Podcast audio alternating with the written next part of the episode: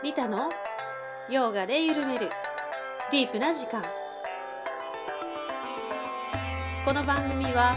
R ヨガの提供でお送りします。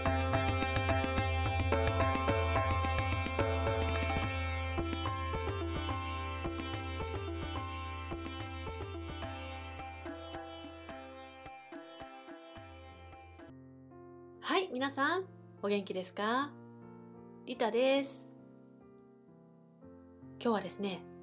伊藤正幸先生のインタビューをですね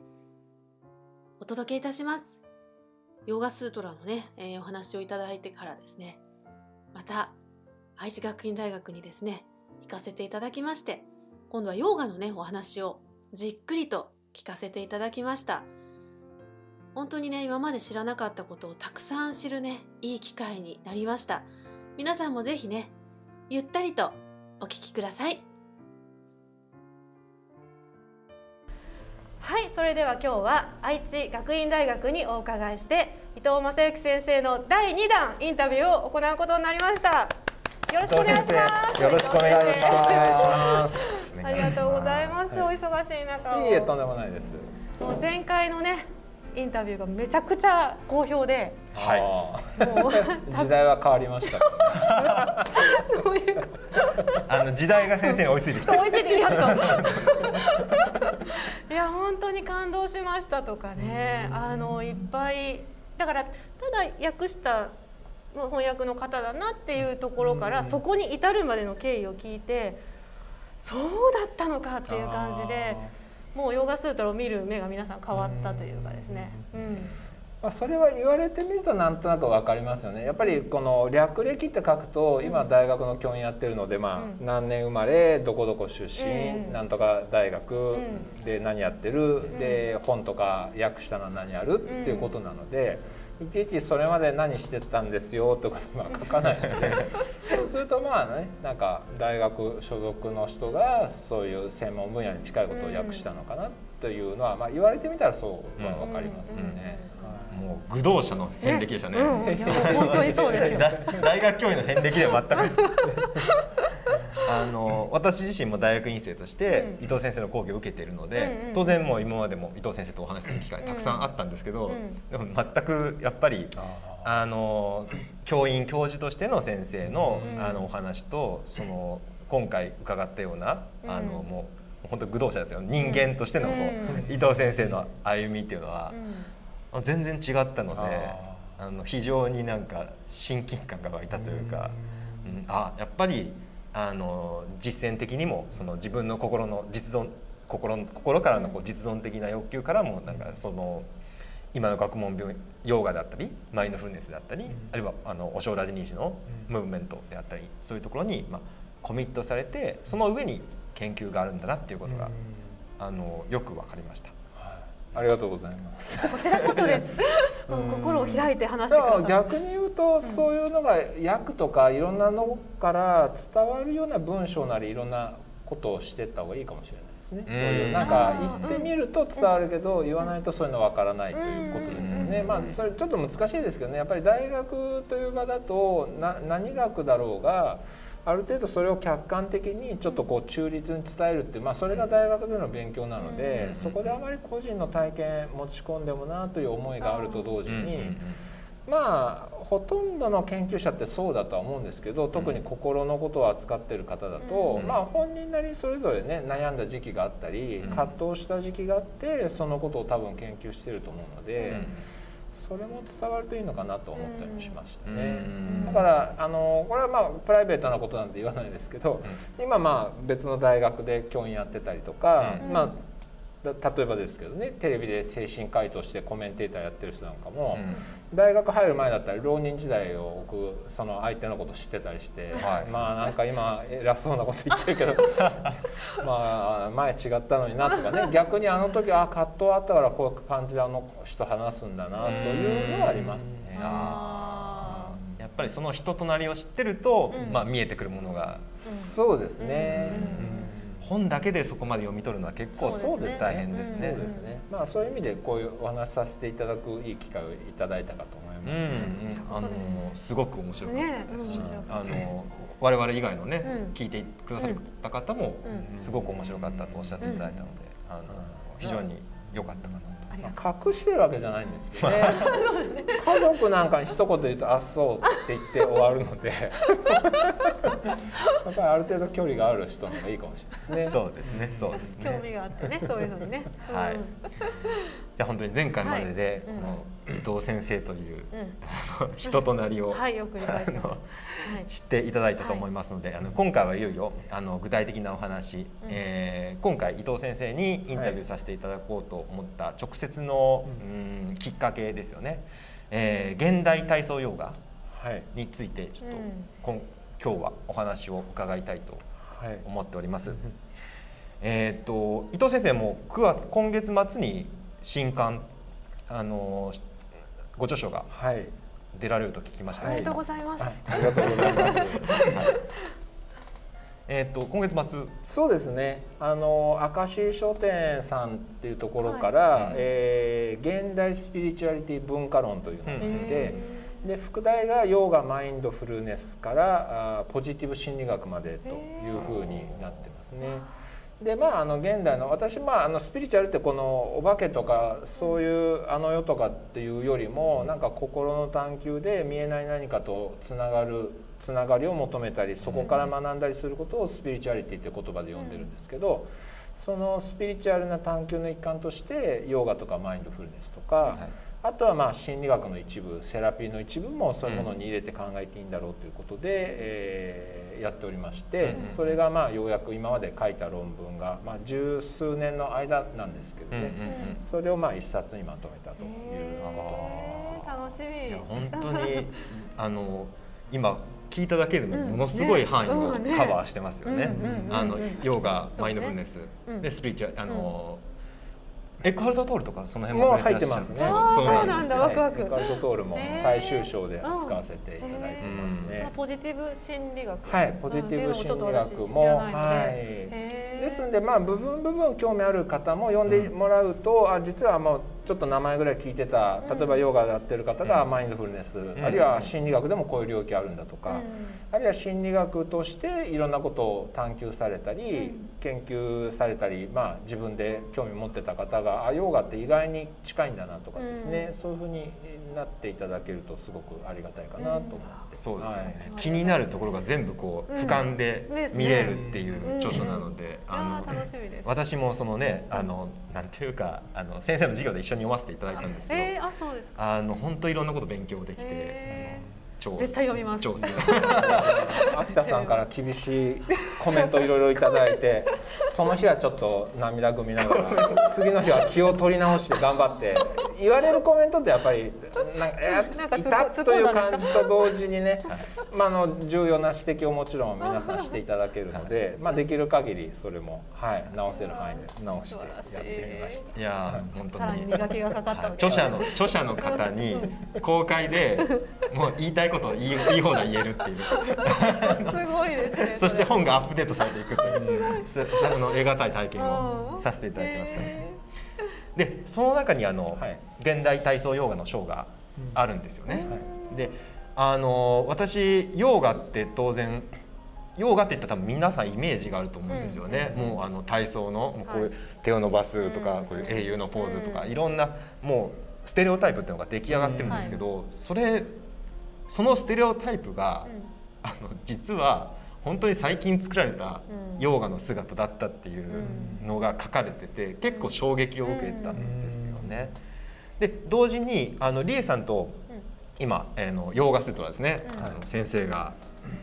翻訳なされましたこの現代人のためのヨーガスートラあの、はい、これを使って、よ読んでなんかなんか宣伝隊ですね。読んでるんですけどもあのこれ読んでても確かに今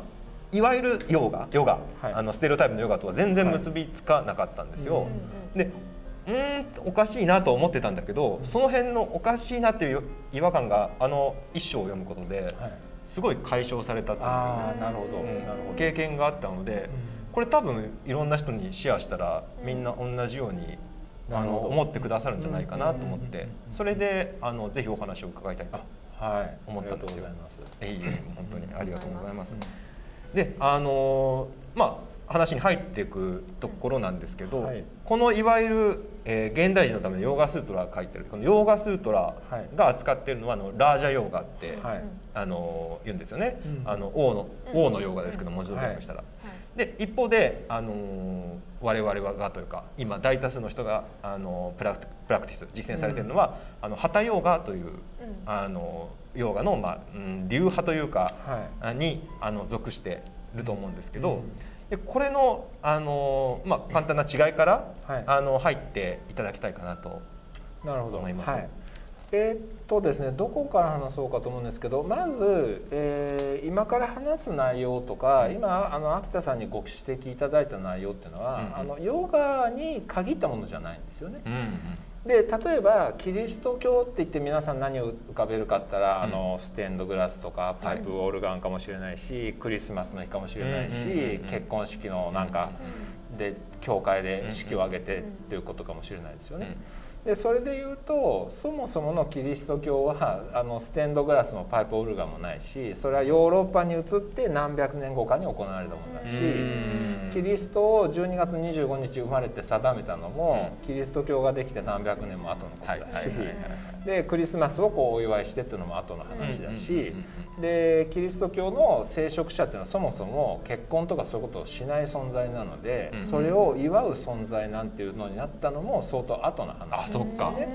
じゃあ今のあのチャペルで結婚式であの、は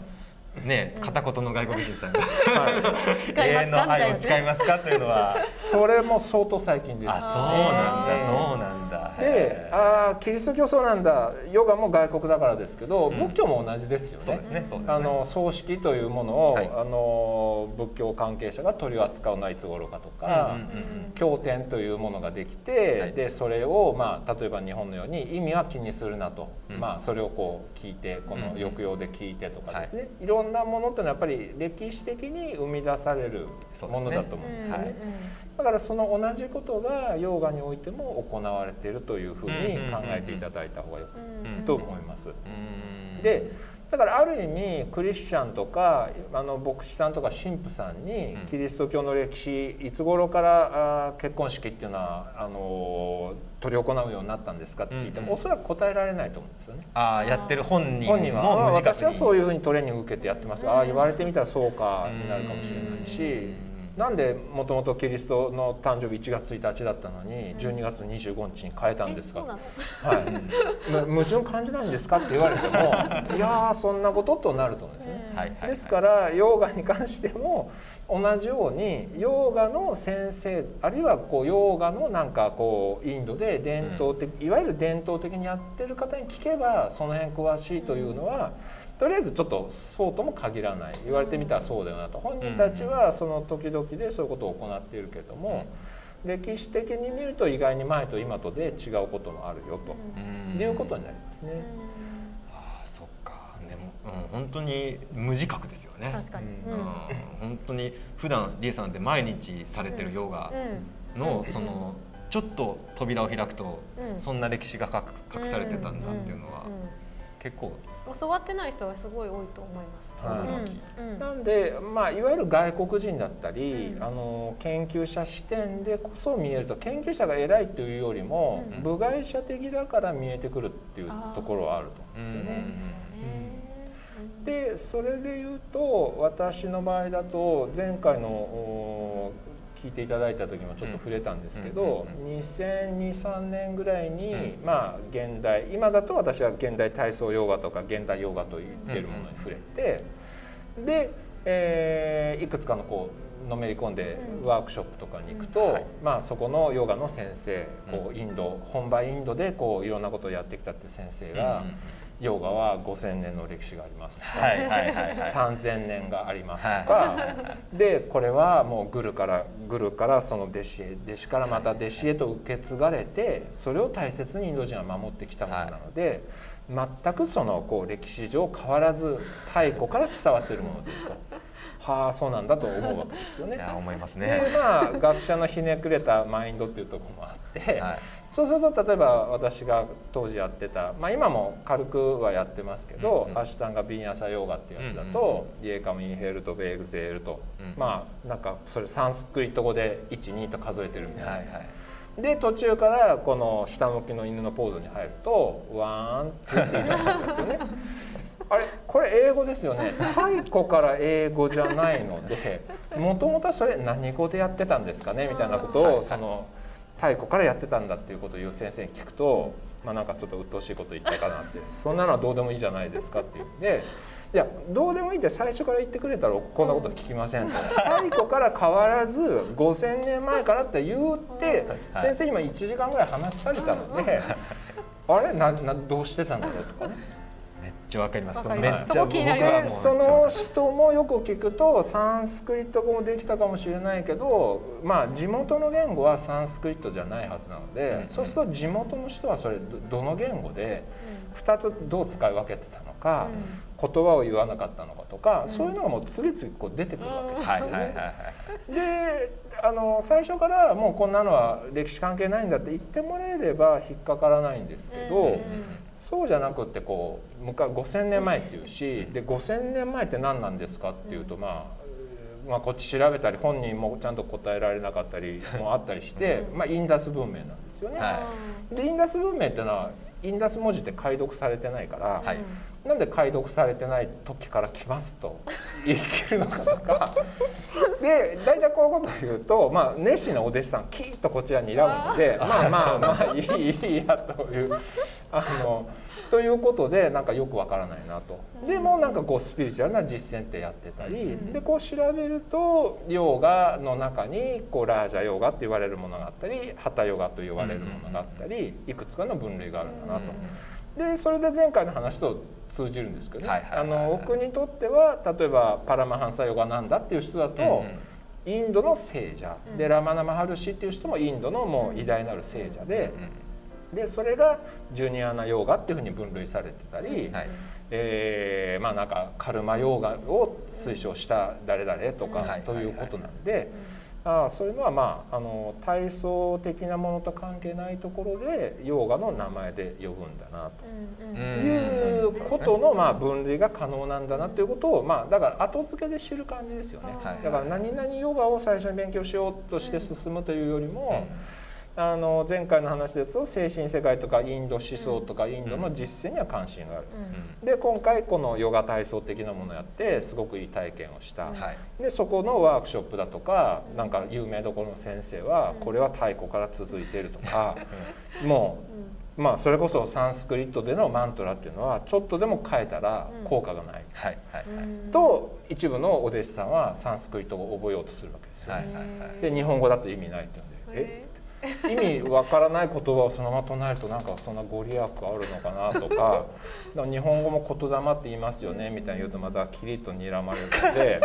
まあまあそのあたり最は高最高先生。いやいやそれはわかりますよ。それぞれの言葉には良さがあるしまあそれって大学で言うじゃないですか。なんとかの文学作品はやっぱりオリジナルの言語で読まないとねと。言いますね。それは読めればいいけどままずはそれはね日本語に訳したもので意味理解していいと思ったらオリジナルの言語でも読めるようにするっていう。まあなんかその順番と違うような意味わからないけどサンスクリットでヨガスートラ唱えてるとご利益があるみたいな。いやなんか違うんじゃないかなとかですね。そういういろんなのがあったわけですよ。で先ほどの問いに戻りますと、でその中で、まあ、これも私正確なのはわからないです。いつからそういう呼び方をしたかわからないですけど、えーとまあ、少なくとも1960年代から日本でヨガの草分けと言われているサボタ・ツルジ先生は、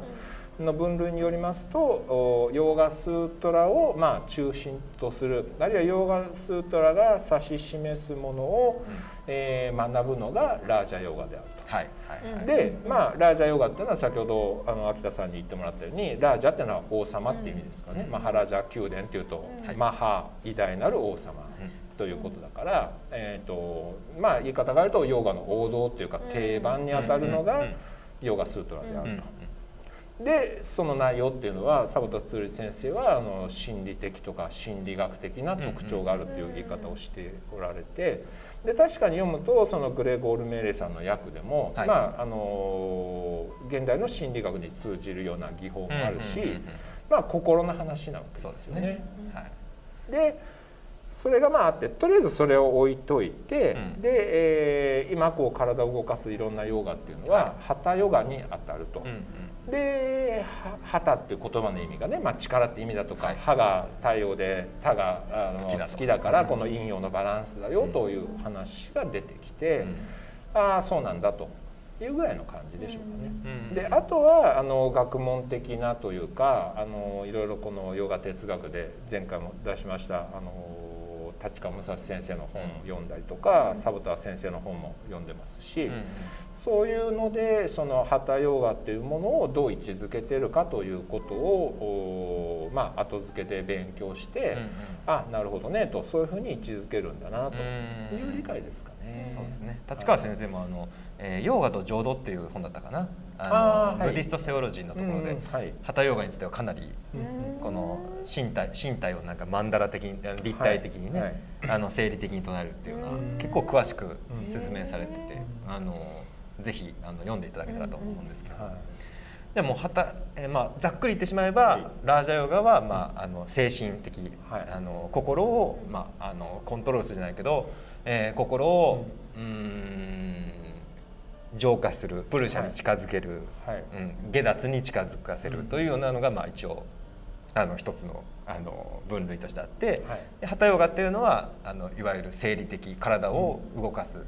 というか、そちらの方にあのぞ体を動かすとか、まあ、呼吸法とか。はい。そちらの方に属するという理解で、まあ、一応。そうですね、うん。はい。であのまあかなりマニアックな方もあのご視聴いただいてるようなので 前回の話でも興味持っていただけるってい。うことなので、でまた今日は秋田さんとかね理恵さんいらっしゃるので、まああの違ってたりなんかだったらまたご指摘いただきたいんですけど、あの基本的にはだからジャンルとしてラージャヨガっていうのが心理的なもの、はい。あの心のメカニズムの解明だったり、心にアプローチして何か心理に至る、うん。でハタヨガの方だと精神えーというのもあるけど身体的な面生理的な面にあの注目すると、うんその区別はできますよね。うん。であのさらに言うと世界観として根本的にその2つが違うところがありまして、ラージャヨガまあヨーガスートラの場合だと二元論でプルシャとプラクリティの二元論。はいでプルシャって何かっていうと、まあ、あの私のこの現代人のためのヨガスートラだと意識とか気づきっていう役をしたんですが、はいはいえーその場合の意識とか気づきというのは日常で私たちが使う意味での意識とか気づきではないんですよねです。ね。で何かというとこのまあ私たち今こう3人あの話をしている、うん。でこの部屋がある。でさらにこう広がって、えー愛知学院に今日お越しいただいて愛知学院でこの愛知県、えー日本とこうずっと広がりがあった上でのこう宇宙があるとすると、そのそのプルシャ気づき意識と呼ばれるものは、ある意味その宇宙の外宇宙外存在です？私。はいはいはい世界外存在なんて言葉ありますけど、はいはい。だ外にあるさ外にあるんだけどそこからどっかのポイントを考えちゃうともうその時点で違うかもしれないけど、うん。イメージとしてこの地球はず全部の宇宙があるとその外側からこう照らしてて、照らし出されて現れてるのがこの宇宙だったりもっと細かく言うと我々の体だったり心だったりということなわけですよね。はい。でそうするとであとこのじゃあキリスト教でいうとこのゴッドとおヨーガスートラでいうとこのプルシャっていうのはまあ似てるかといえばうん。もともとのこうキリスト教のゴッドもうん。世界外存在なんですよ。っていうのは神は世界をまあ6日間とかまあはい。お休みになった日も入れると7日で作ったということは作った存在が宇宙の一部にいたら作れないわけだから。作り出したものと作り出した本人と作った宇宙とは別というふうに考えるという、まあそれはいろんな説がありますけどね。ということなわけですよね。ただキリスト教とあのプルシャ・プラクリティとで違うのはプルシャっていうのはこの世界に介在していないと関わっていないというのが一般的な解釈だと思うので関わっていないということはなんかこう世界を照らして良くしてやろうとかちょっとこう罪の意識を持たせてやろうとかもっと修行頑張れようじゃなくただ照らしている。で照らし出されたところで起こっているのがこの世界だということなので、あのその辺のところは違うかと思いますね。でまあ反論あればまたとか補足あればなんですけど、それに対して今度「ハタヨーガ」という名前で呼ばれるものは、えっ、とまあこれ従来型のハタヨガで話してますけど、うんうん、私の理解だと世界外存在としてのプルシャにあたるものが暫定的にはない話なのかなと思ってます。ね。はいはいはい。うん、だからこの宇宙だけでとりあえずは考えちゃえば話は済んでヨーガスートラの時にはしつこいぐらいこの宇宙だけであるいはこの身体だけで心だけで考えちゃダメで重要なのはそのいろいろああだこうだこうあの、えー、と変化するものと別のところであるんだよ。それが見るものだよとか気づきなんだよって話だったのが。ハタヨガになると、それってあるのかなぐらいに私は思ってます。でその違いで重要なのはあの何かというと従来型のっていうのは、まあ、20世紀になってからの現代体操ヨガはまたちょっとここで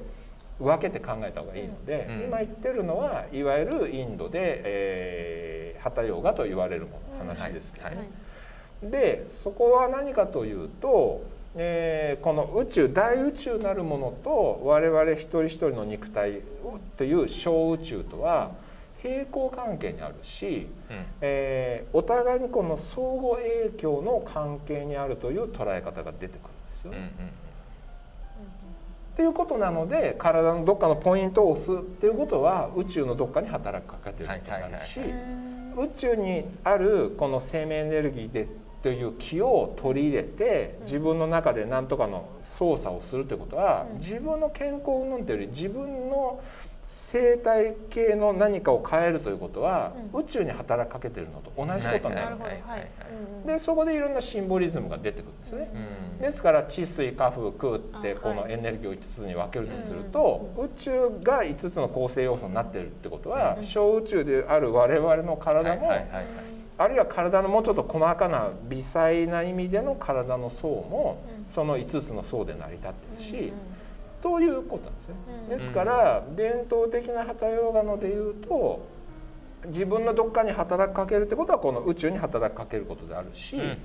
えー、当然ながらその宇宙の力を駆使できるというその平行関係というか相関関係があって、ヨーガスートラとはその辺でも根本的に違うのかなと思うんですね、どっちがいいかというより、ね。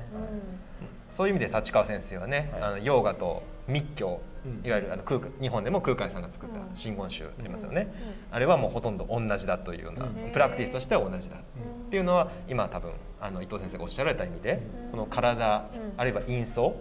とかを、あの変えることで、それ宇宙に働きかけ宇宙に働きかけるのと、まあ、お同じことになるという意味ですよね。確かにヨーガスートにはそういうなんていうか一種呪術的というかそういうのはあんまりないですよね。もっと哲学的というか、理論的というか。で、ね、なんでまああのあまりその辺あのこれまで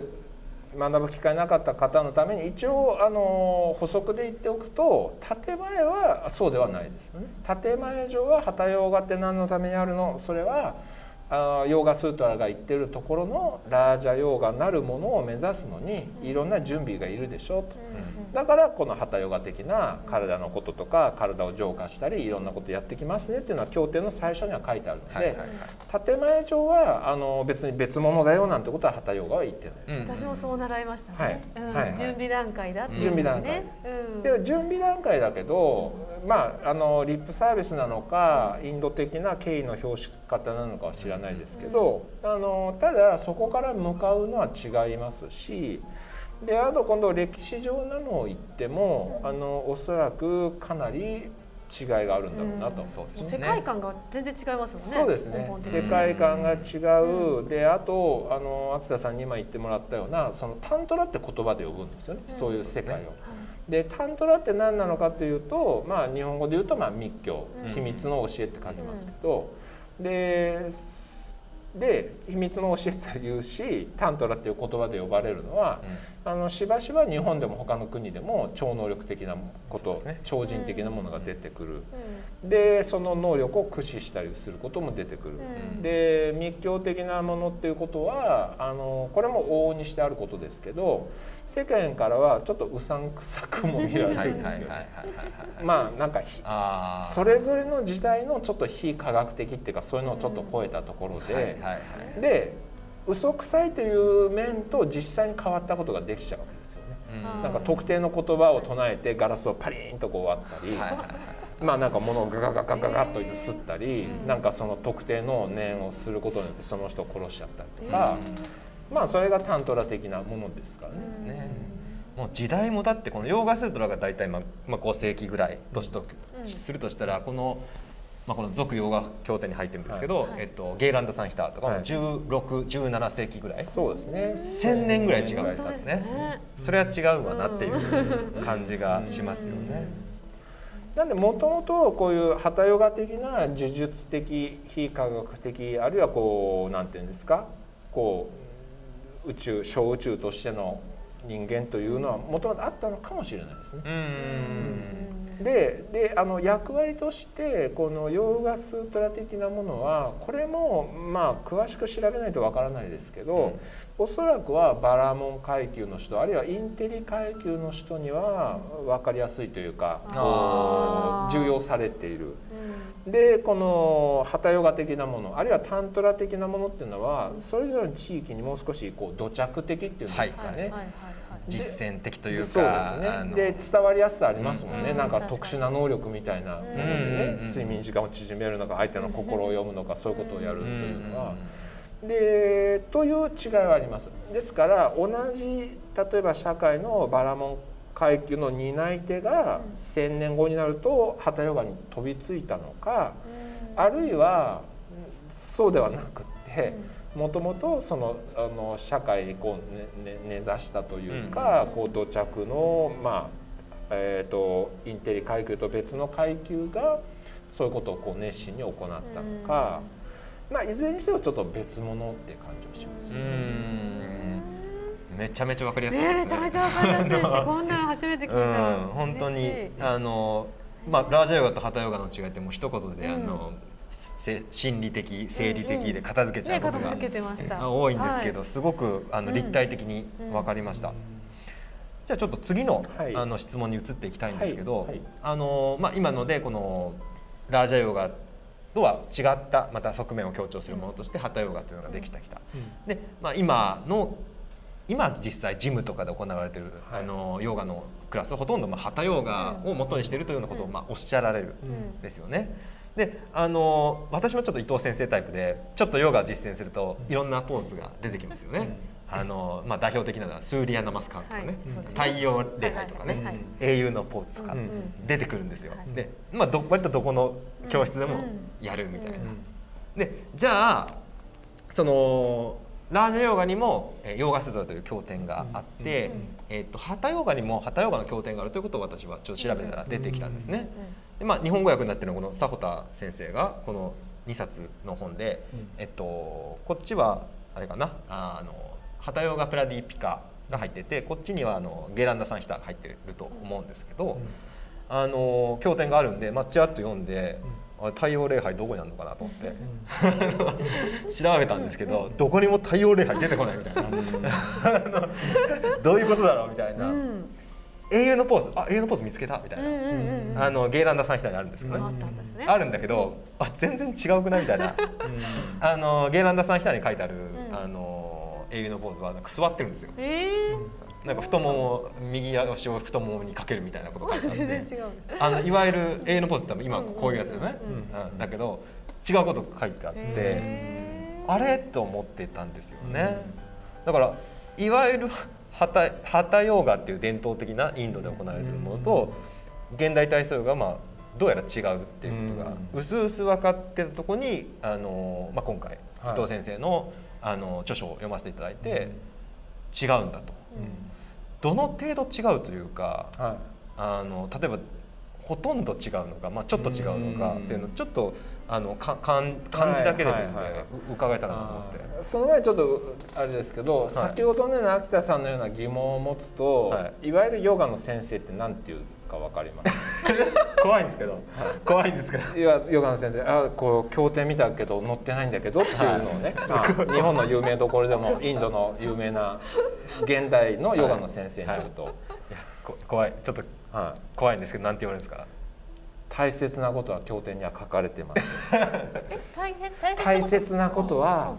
グルが弟子に直接教えることなんでこんなとこには載せませんあそうそういう答え？はい、でそこでやめちゃダメなんですよ。僕はそこでやめずにだったらこうヨガスーツは大切じゃないってことですかね。書かれちゃってあますけど。なたあなたは知っているんですか？みたいなはい、話でゲーランダサンヒタに乗ってるポーズとかパドマーサナはじゃあ重要じゃないポーズっていうことですかね。っていうともうもういい 先生やっぱ最高ですねね乗っけないのは乗っけないで分かりますよね。はいはいはいうんまあ、っていうのは多分あるでしょうねこう今でもこうお医者さんの処方とかなんかでもそうネットで乗っけてねその通りのことを勝手なことやるとっていうことは乗っけないの。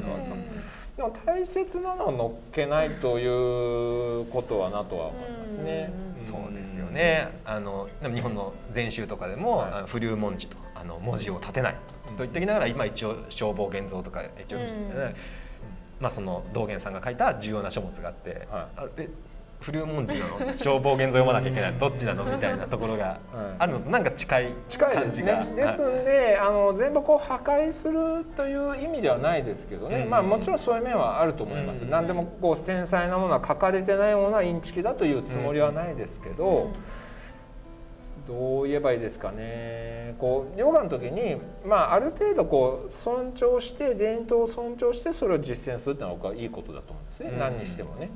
ただなんかあんまり鵜呑みにしたり信じ込んじゃって、あのそれで苦労してる人とか私の周りにも若干いらっしゃったのでそういう意味で私は今のようなことを言ってます。それは先生のグルあれ先生の言ったことを鵜呑みにするという意味。えっと、私ではなくその日本でまあまあ有名どころのヨガの先生なり、インドからいらっしゃったあるいはインドで活動しててたまに日本に来られるインド人の先生の言うことをこう鵜呑みにする。あ鵜呑みにというと変ですけどね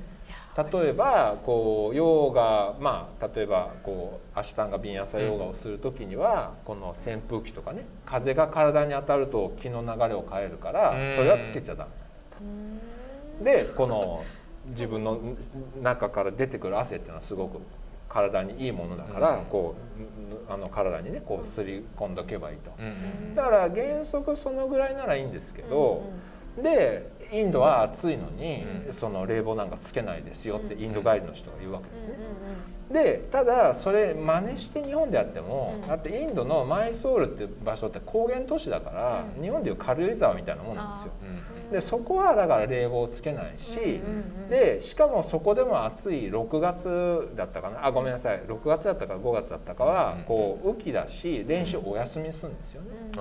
それを日本の名古屋の例えば35度ぐらいあるところで冷房なんかつけちゃ体痛める、で夏場だろうが梅雨の時期だろうが練習は一日も休んじゃダメだってことをやると、まあ、大体体調崩しますよ。そうですね。そうですね。そういうことです。あのーはい。ちょっとこう、冷静にその辺なんか、はいはいインドではこうだからっていうことをそのままやっていいかどうかも含めてですね、尊重した方がいいと思いますね。そう。うん。日本人だとどうしてもね外国人特にインド人に言われるとなんか「あははそうですか」って。あれアメリカ人に言われる「あそうですか」となってしまうそうですね。まあ、ちゃんとしたルールをね守って一生懸命取り組もうというのに美徳というかね実際いいところももちろんそれあると思いますので。で先ほどので言いますとおアーサナであのまあ秋田さんご存知だと思うんですけど、えっと、ハッタヨーガの経典としてまあまあ一般に出回ってるのが、ハッタヨーガプラディビカと、ゲーランダサンヒタシバサンヒタ、で、えーその3つぐらいかと思うんですね、はいまだまだあるかもしれないですけど。で一番多く載ってるゲーランダサンヒタで32種類でしたかね。で32もあるんだと思う方もいるかもしれないですけどそのかなりは座り方ですからこう正座みたいなのと、まあこうまあ、パドマーサなんてしっかり足乗せるのと、うん。片方だけ乗せるのとか、そういうのをた足していくと10いくつとかい。ってしまうので。だからタッチポーズの類はほとんどなかったかもしれないですね。まあ、そもそもアーサナって座るって意味ですからね。そうであすね。の座るタッチポーズって意味が。うん、確かに確かに。うん。なんか立つ座禅みたいな感じになっちゃいますもんね。ですんで全体でっていう時にその32をえー基本とするかいやいやいやそれいちいち全部書くと大変だから主だったもんだけパッと書いただけで、うんうん。当時から200300あるよと捉えるかによって、えー全体のうちまあ何割ぐらいかっていうことは分からないですね。ただしですよただしっていうのは、というのがまあ一般的な理解ですよ。でただし今度は逆のことを研究者の一部がやりまして、例えばまあ今日持ってきたのだと、この「ザ・ヨガ・トラディション」っていう名前で、でこれマイソール宮殿においてのこうヨガの伝統ということですね。でどういうことかというと後でも話出るかもしれないですがあークリシュナマチャリアっていう方が長く1920年代30年代あたりにマイソール宮殿でこのヨガを教えはいはいてたわけですよ。でそうするとまあそれってもう何百年も前のことじゃないので当時の今から80年90年前のマイソール宮殿においての、えーまあ、王様がどんなようなこうプログラムをこの奨励して行われてたかっていうのが分かるわけですよね。でさらにこの今の研究あの見せた研究者とかあと何人かはそのマイソール宮殿の書庫まああの図書館みたいなもんでしょうかね、そこに残ってる資料を見て当時どんなものを教本としてテキストとして使ってたかということも探るわけですよ。でその結果あのさっき言ったゲーランドサンヒタとかなんかからたどって何割ぐらいあるかというたどり方もできるし、もう一つはいわゆるこの現代ヨガの拠点になってた箇所っていうのはそう無限にあるわけじゃないから、その中でもかなり大きなマイソールう宮殿でその書庫とか当時そこで、えーヨガという名前の練習をしてた人たちにこうインタビューして探りを入れた。そうすると当時のマイソール宮殿っていうのはあの王様がこう体を鍛えたりとかですね。そういうことを奨励した王様だったということでヨガのクラスのまあ隣というかまあこう今でいうとこの朝日カルチャーセンターみたいなものを開講していてヨガの名前のクラスだったりボディービル的なクラスだったり西洋体操のクラスだったりレスリング的なクラスだったりそういういろいろ体を鍛えるメニューがいろいろ並んでることが分かってくるわけですね。でそのクラス同士で生徒さんの取り合いみたいになって。でヨガっていうとなんかえこれは私の勝手にイメージですよ。その読んだイメージだと、なんか座るだけで退屈っていうと人が集まらないから隣でこれ体も鍛えるのにあっていいよって言ったら、じゃあそれも取り入れてうちは集中力と同時にこう体鍛えられるよとかお互い交流するわけですよね。それはまあ多分今でも朝日カルチャーセンターで気候のクラスとなんとかのクラスがあって生徒がやややったらまあ取り合い取り入れますよね。今っぽいですね。今っぽいですね。マインドフルネスもできるヨガですとかあそうですそうです。今だったらそんな感じになってるけど、再発見していくっていう面はありますよね。自分たちでもそういういい面あるんだから、そこをこうアピールしていこうということがあってでそれでかなり交流がその時期あっただろう。で教本を見るとレスリングの教本が出てくるわけですよね、でレスリングって何かというとプロレスじゃなくてアマチュアレスリングなので、そうするとまあ今でもオリンピックとかねありますけど強いですね。強いですやっぱり。そういう文化圏なんでしょうね。でこう背中ついちゃダメだから何やるかというとこうブリッジとか頭でガッと支えたり肩持ち上げたりで教本でこう今出てくるわけですね。でそこからおそらくはこの後屈のポーズの練習方法までちゃんと出てくるんですよ経典こう壁使ってこう手ついてだんだんだんだん下に下がっていってブリッジのポーズは壁使わずにこう下まで手つけるようにだんだんなっていくとか。それがまあレスリング教本に出てきてるので。ん。でおそらくはそのレスリング的なものがこのおヨガにその頃に入ったんじゃないかとか。20世紀の前半ぐらいですか、ね、そうですね。1920年とかはい。そのあたり、そうですね、うん。ああねそれ本当に新事実でしたね。ですよね。新事実。うん。まさかであごめんなさい。で同じような時期に今度はまた別のルートから、あのー見ると、えーこれをまた研究者視点でスポーツ科学とかでスポーツの歴史を研究している人がいると、1880年代90年代から1900年代の頭頃に、スウェーデン体操という名前のうん西洋の体操とか、えー調和的体操という名前のまあななんていうんですかねこう健康体操とかこう世界的に流行したような体操がいくつかこう西洋世界で出うんうんて、うんうん。でそれがまあ日本のに伝わってきたラジオ体操になったりとか、あのーこのヨーロッパに広がったりとか。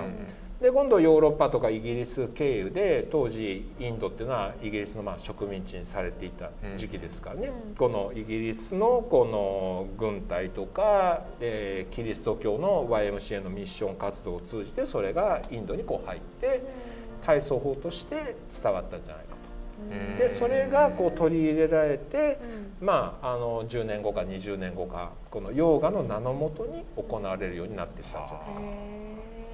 もう19世紀までのはい。ヨガとその西洋の体操とかレスリングとかを取り込んだもう20世紀の最初のヨガっていうのはもうどうなんですか？もうほとんど違うようなものになっちゃってたんですかね？そうですね。だだですのでアーサナという外形的なので言った時に、まあ、何千かポーズあるとしたら、まあ1割も伝統的なのはないでしょうね。うん。まあ、ないというか、まあ、基本ポーズしかわからないですから、芝さんヒタしかわからないから、重要なのは言わなかっただけだって言われたら、まあ、それ以上何もこちらは「あそうなんですか。ね。じゃあまあ分かりませんね」だし。ただ今言ったようなこのレスリングの伝統、それから西洋のいくつかの体操の伝統で、もう同じようなトレーニングってそれありますからね、ちゃんと記録であるからそれ取り入れた。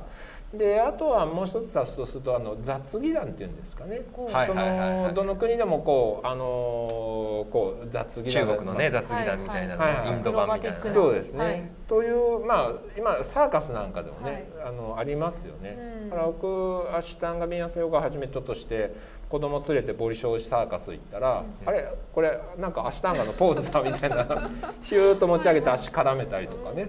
ボリショーだからもう普通に考えるとアシュタンガヨガがボリショーサーカスに取り入れられたというよりは、まあ世界的にこう雑技団的なこう動きがあって。うん。それがボリショイサーカスでもあるし、インドでもあって、それがまあヨーガの名前じゃないものがヨーガの名前としてこうパッケージされていく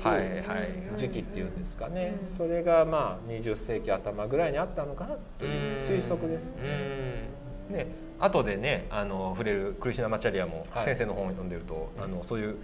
興行みたいな、はい。あのまあ、ヨガのすごいポーズを弟子たちに取らせて、あのじゅなんだインド全国巡業みたいな、サーカス団みたいなことをしてたんですよね。そうですね。ヨーガをまあ人をガーンと引きつけるためにクリシュナマチャリアがやったっていうのは、歯でトラックを引っ張ること そのアクロバット的なアーサナ であともう一つクリシュナマチャリアの得意技は心臓を止めることですね。ちょっともうあで それ本当かよっていうので西洋の医師団がいてうん、えー、2つグループがいて1人がで心臓がほぼあの何十秒の間停止していたことを証明しますという証明書まで彼の電気に出てくるんで それまあ偽造したというより止めることできたんでしょうね。なんかもう本当に今のヨガと イメージ違いますよね。もうここまで聞いてきただけでもかなり、こに。の今あるヨーガと、なんていうかヨーガっていう捉え方が変わってきたと思うんですけど、あのー次回からはちょっとはい。いよいよはい。この、す今までよく出てきたこのクリシュナマッチャリア、はい体操ヨーガがどうやって始まったかについてちょっとはいお話を伺っていきたいと思います。はいあの今回はどうもありがとうございました。話ありがとうございまはいありがとうございまししたた。引き続きよろしくお願いします。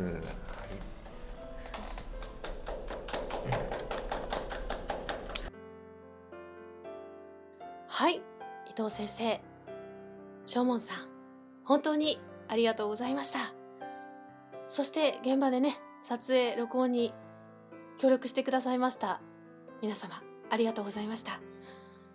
いやーすごいディープな話でしたね本当初めて聞いた話多いんじゃないでしょうかねヨガをこういう視点から、えー客観的に見るっていうのはすごいあの面白いというかですねもう本当に目から鱗というかですね、まあ、何よりやっぱりあの伊藤先生の質問力ですね。素晴らしいですね。あのやっぱり疑問を持って、えそして真理を追求するというところがですね、うん、妥協しないところがまあ素敵ですね。そういう方がやはりいろんなことを発見できるんだなっていうのをねよく分かりましたね。それでヨガの起源まあ体操のヨガの部分ですよね。まさかのレスリングが出てきましたね。そうか確かにブリッジっぽいですよね 待ってる時ねうん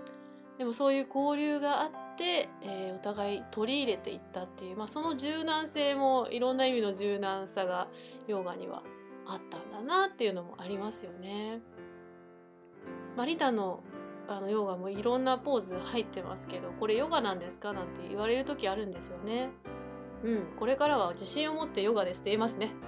どんなポーズもヨガです。まあその元はもともとそんなになくてそこから派生しているわけですからね。うん、どこを取ってアーサノというのかっていうとこですよね。うん、でも本当にあの勉強になりましたよね皆さんねありがとうございました。まだこのお話はですね続きがあるんですよ。イェイイェイ楽しみですね。そしてあの伊藤先生のね新しいご著書も出ますのでどうか Amazon でチェックしてみてくださいね。コメント欄にね、書いておきますのでね。ということで皆様、まだまだね、これから寒くなってまいりますのでね、どうぞ体調には気をつけて、お元気にお過ごしください。リタでした。バイバーイ。またねー。